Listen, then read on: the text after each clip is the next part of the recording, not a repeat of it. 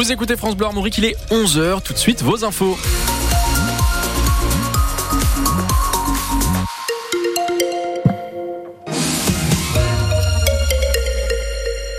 Bonjour à tous. Le groupe Safran va s'implanter sur le site de la Jeannet, près de Rennes.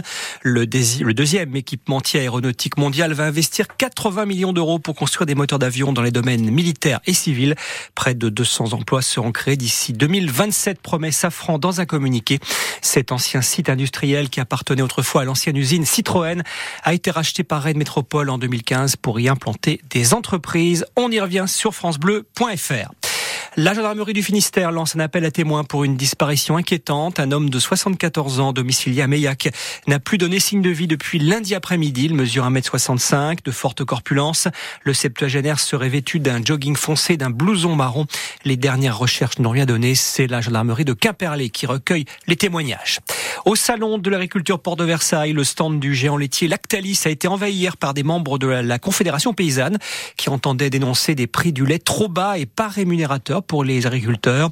Quelques dizaines de manifestants accompagnés d'une vache bretonne pinoire portant sur son dos un drapeau aux couleurs du syndicat ont débarqué sur le stand hier vers midi et sont restés près d'une heure sur place avant de repartir.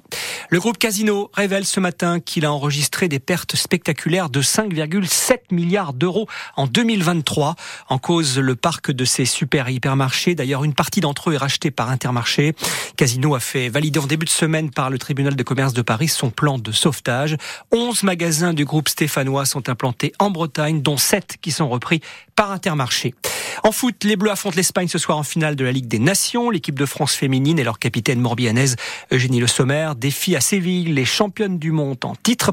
Objectif obtenir leur premier sacre international. Coup d'envoi à 19h.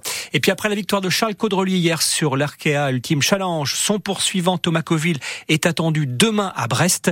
Le skipper de Sodebo devrait franchir la ligne d'arrivée donc demain à la mi-journée et s'adjuger ainsi la deuxième place de la première édition de la course en solitaire pour Maxi Trimaran. Sur les France Bleu de Bretagne, il est 11h02 et on fait un point météo.